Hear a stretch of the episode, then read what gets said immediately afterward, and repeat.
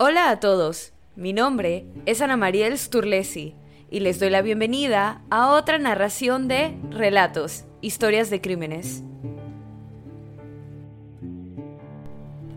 El 14 de febrero de 2018, un estudiante expulsado ingresó a la escuela secundaria Marjorie Stoneman Douglas de Parkland, en Florida, y abrió fuego, matando a 17 personas e hiriendo a otras 17, en lo que en ese momento se convirtió en el tiroteo más mortífero en una escuela secundaria en la historia de los Estados Unidos.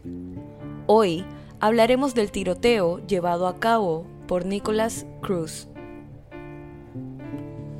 Vestido con una camisa marrón adornada con el logo de la escuela, Nicolás Cruz salió de su Uber afuera del campus a las 2 y 19 pm.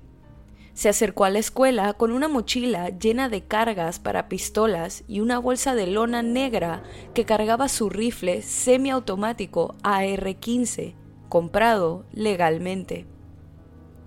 Después de la expulsión de Cruz por razones disciplinarias en 2017, se advirtió al personal de la escuela que el adolescente problemático era un riesgo para la seguridad de los estudiantes.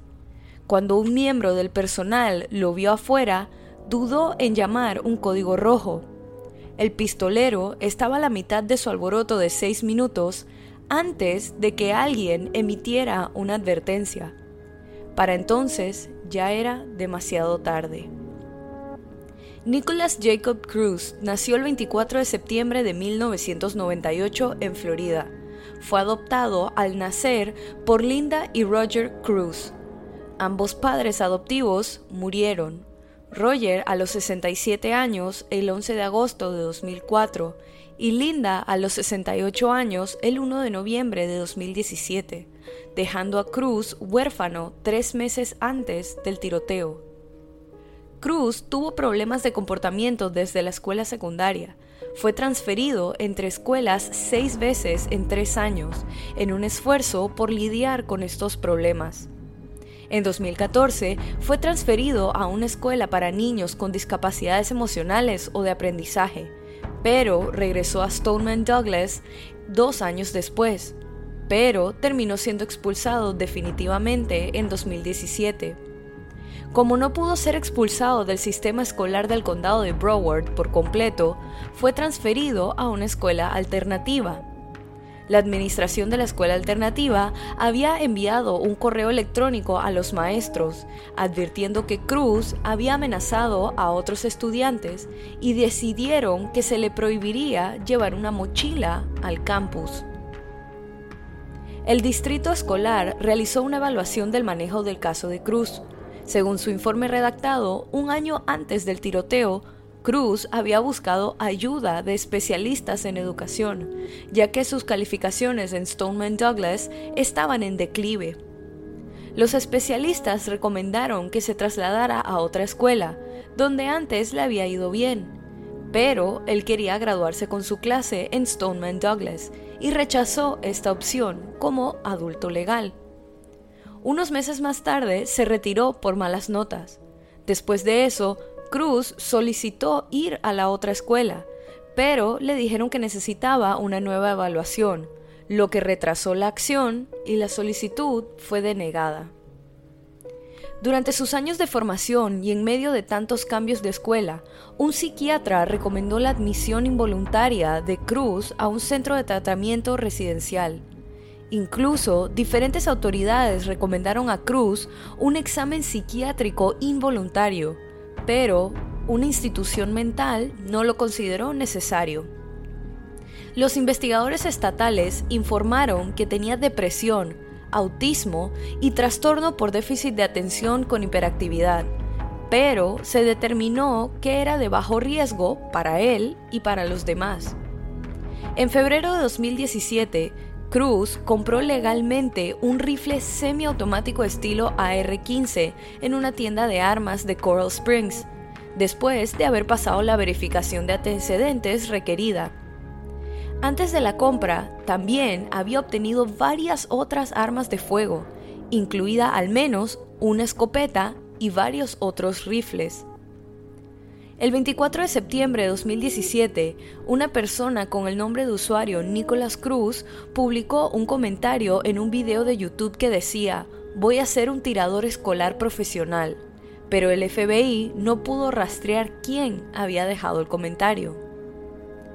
El 5 de enero de 2018, menos de dos meses antes del tiroteo, el FBI recibió un aviso en su línea de acceso público de una persona cercana a Cruz, la persona que llamó proporcionó información sobre la posesión de armas de cruz, el deseo de matar personas, el comportamiento errático y publicaciones perturbadoras en las redes sociales, así como la posibilidad de que él llevara a cabo un tiroteo en una escuela. Después de realizar una investigación, el FBI dijo que la línea de denuncia no siguió el protocolo cuando la información no se envió a la oficina de campo de Miami, donde se tomarían medidas de investigación. La falta de respuesta de Scott Israel, quien era el jefe de policía, y otros miembros de la oficina del alguacil del condado de Broward a las numerosas señales de alerta y advertencias sobre Cruz ha sido objeto de escrutinio. Sin embargo, el alguacil Israel describió los perfiles y cuentas en línea de Cruz como muy muy perturbadores.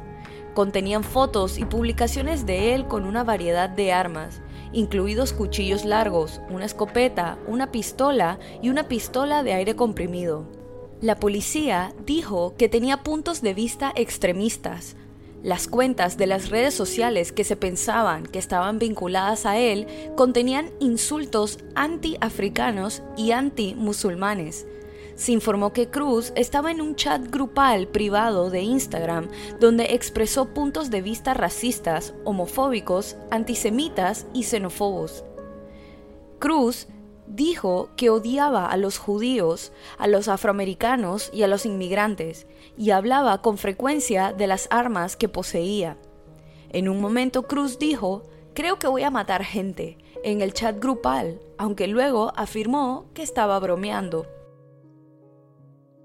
La sensación de alegría que inundó los pasillos y las aulas debido al día de San Valentín desapareció rápidamente del aire.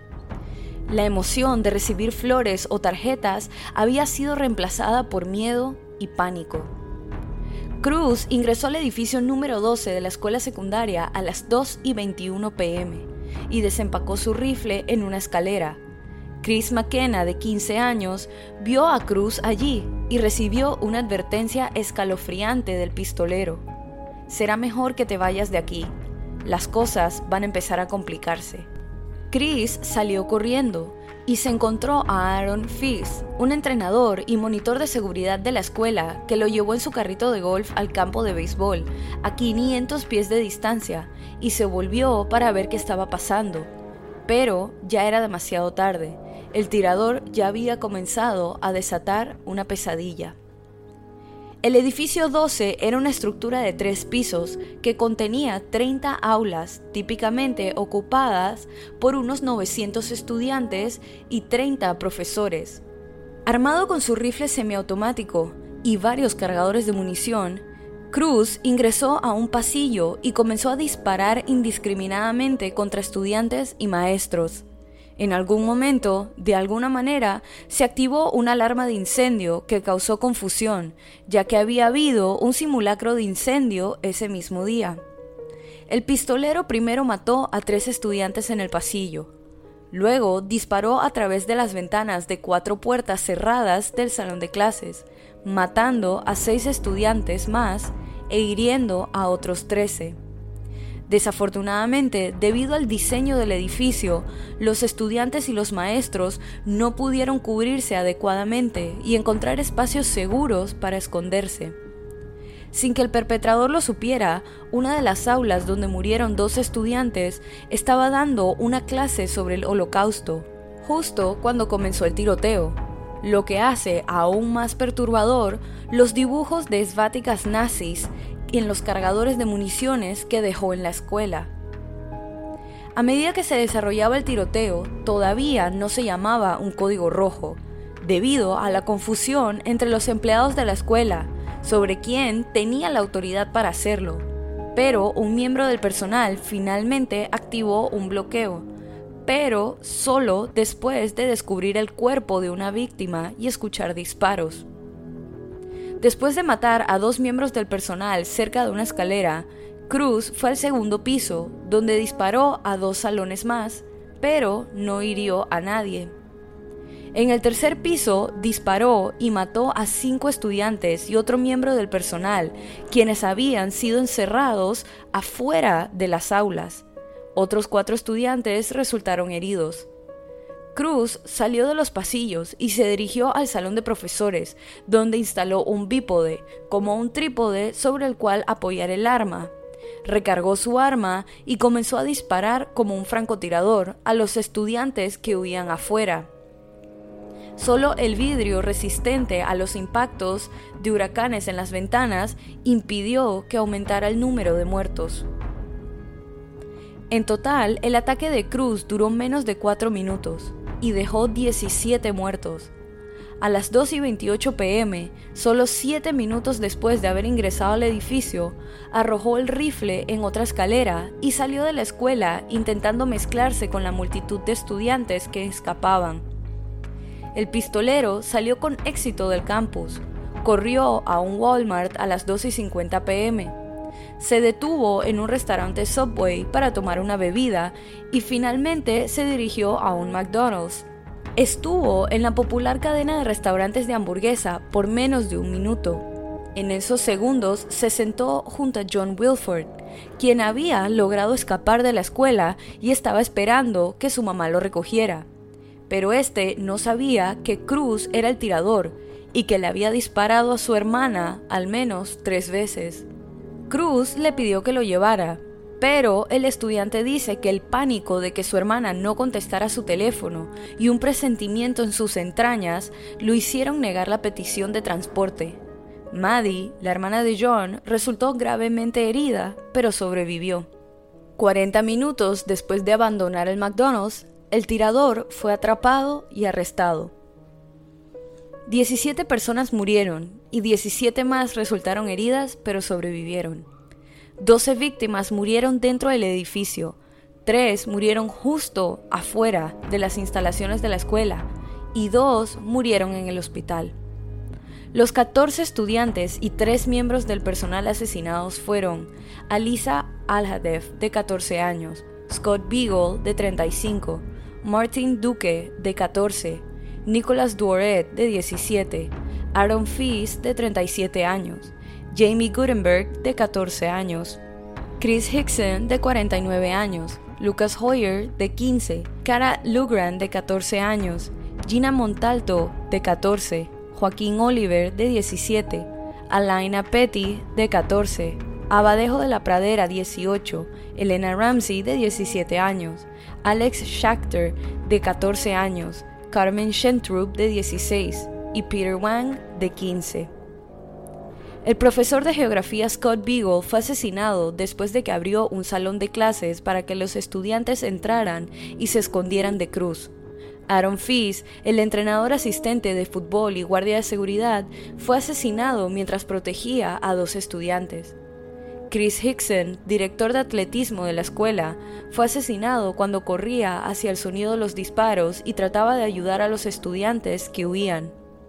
El estudiante Peter Wang fue visto por última vez con su uniforme del Cuerpo de Entrenamiento de Oficiales de Reserva Junior, sosteniendo las puertas abiertas para que otros pudieran salir más rápido. Wang no pudo huir con los estudiantes cuando apareció Cruz y le disparó fatalmente. Los comentaristas elogiaron sus acciones y lo describieron como un héroe. Se hizo circular una petición de la Casa Blanca en la que se pedía que fuera enterrado con todos los honores militares. En sus respectivos funerales, Wang, Alaina Petty y Martin Duque fueron honrados póstumamente por el ejército de los Estados Unidos con la medalla ROTC al heroísmo y Wang fue enterrado con su uniforme Junior ROTC Blues. El 20 de febrero se le otorgó una rara admisión póstuma a la Academia Militar de los Estados Unidos. Meadow Pollack era un estudiante de último año que recibió cuatro disparos. Mientras Cruz disparaba a otras aulas, Pollack se arrastró hasta la puerta de un aula, pero no pudo entrar. Cara Lugran estaba junto a Pollack, y Pollack cubrió a Lugran en un intento de protegerla de las balas. El tirador regresó al salón de clases y localizó a Pollack y a Lugran, descargó su arma cinco veces más y mató a ambas niñas. La última víctima en permanecer hospitalizada, Anthony Borges, de 15 años, fue dado de alta el 4 de abril. El heroico adolescente soportó 14 cirugías, luego de recibir 5 disparos, luego de que usó su cuerpo para bloquear la puerta de un salón de clases donde se encontraban 20 estudiantes. Tras su liberación, Borges emitió un comunicado en el que criticaba las acciones de los ayudantes del alguacil de Broward, el, alguacil Scott Israel y el superintendente escolar Robert Runcie. Los sobrevivientes del tiroteo, maestros y estudiantes por igual, han luchado con la culpa del sobreviviente y otros síntomas del trastorno de estrés postraumático. El 17 de marzo de 2019 Trece meses después del tiroteo, Sidney Aiello, de 19 años, quien sobrevivió y cuya amiga, Meadow Pollack, había sido asesinada durante el tiroteo, se suicidó después de luchar para asistir a la universidad. Estaba aterrorizada de estar en un salón de clases y también había sido tratada por culpa del sobreviviente y PTSD. Menos de una semana después, un chico de 16 años que había sobrevivido al tiroteo también se suicidó. En su lectura de cargos inicial, el día después del tiroteo, Cruz fue acusado de 17 cargos de asesinato premeditado y detenido sin derecho a fianza. Según una declaración jurada de la oficina del alguacil, Cruz confesó haber disparado y que también le dijo a los oficiales que traía cargadores adicionales escondidos en una mochila. Cruz fue puesto bajo vigilancia suicida en confinamiento solitario después de la lectura de cargos. Fue procesado el 13 de marzo y la fiscalía notificó su intención de solicitar la pena de muerte. Dijeron que pueden probar cinco de los factores agravantes que califican un asesinato para la pena de muerte en Florida. La defensa había ofrecido anteriormente una declaración de culpabilidad si la pena de muerte se retiraba de la mesa, y la reiteró inmediatamente antes de que fuera rechazada. Durante la semana del 8 al 12 de abril de 2018, la jueza envió una carta de tres páginas de alguien del público en otro estado al expediente judicial del caso. La carta estaba dirigida a la juez y afirmaba que la investigación sobre el pasado de Cruz llevó al escritor a creer que Cruz tenía una discapacidad del desarrollo y que tenía miedo de otras personas y lo amenazaban matones en la escuela. La carta terminaba afirmando que Cruz parecía estar consumido por tristeza y depresión. Según la oficina de sheriff del condado de Broward, Cruz atacó a un oficial de la cárcel la noche del 13 de noviembre de 2018. Al día siguiente fue acusado de asalto agravado a un oficial, agresión contra un oficial y uso de un arma eléctrica o química contra un oficial. El oficial que supuestamente fue agredido por Cruz le había pedido que no arrastrara las sandalias por el suelo cuando caminaba en la sala de estar de la cárcel. Se afirmó que Cruz respondió mostrándole su dedo del medio y golpeando al oficial en la cara. También agarró la pistola paralizante de la funda de la gente. El arma se disparó durante la pelea antes de que el oficial recuperara el control y Cruz fuera puesto en confinamiento solitario. El atacante compareció en una audiencia inicial por los cargos de agresión, donde se fijó una fianza de 200 mil dólares. Esos cargos podrían agregar 25 años a la pena de muerte o 34 cadenas perpetuas. Después de muchos procesos judiciales, las audiencias sobre los diferentes cargos y demoras debido a la pandemia la sentencia de Cruz comenzó el 18 de julio de 2022. Se declaró culpable durante una audiencia de declaración de culpabilidad en 2019 e hizo una declaración después de declararse culpable en la que expresó pesar por sus crímenes y pidió a las familias de las víctimas que decidieran su destino. Recientemente, a los jurados del caso se les presentó una lista de 18 páginas de consultas de búsquedas de varias cuentas de Google, que incluían búsquedas como cómo convertirse en un tirador escolar, por qué quiero matar a una mujer, y referencias frecuentes a la famosa canción Pumped Up Kicks, que habla de un tiroteo en una escuela. Más específicamente, se dice que está inspirada en el tiroteo de Columbine, un relato que se ha hecho posteriormente en este podcast. Este es todavía un juicio de sentencia en curso que se espera que dure meses y se puede ver en YouTube. Pero es importante aclarar que a veces es difícil escuchar los testimonios de los testigos y ver a las familias angustiadas de algunas de las víctimas sentadas en la audiencia. No se muestran imágenes espantosas a la audiencia ni a quienes miran en línea, pero se puede escuchar el audio como el sonido de los videos tomados el día del tiroteo, por lo que se aconseja discreción. Apenas unos días después del tiroteo, varios estudiantes de Marjorie Stoneman Douglas formaron Never Again MSD, una organización contra la violencia armada y un comité de acción política. El 24 de marzo, estos y otros estudiantes ayudaron a organizar la Marcha por Nuestras Vidas, una manifestación en apoyo a la prevención de la violencia armada. Se alentó a los estudiantes de todo el país a participar en huelgas y se llevó a cabo una manifestación en Washington, D.C. Allí, defensores de todo el país algunos sobrevivientes de tiroteos en escuelas y otros cuyas vidas cotidianas se vieron afectadas por la violencia armada, hablaron ante una multitud de miles de personas, exigiendo un cambio legislativo.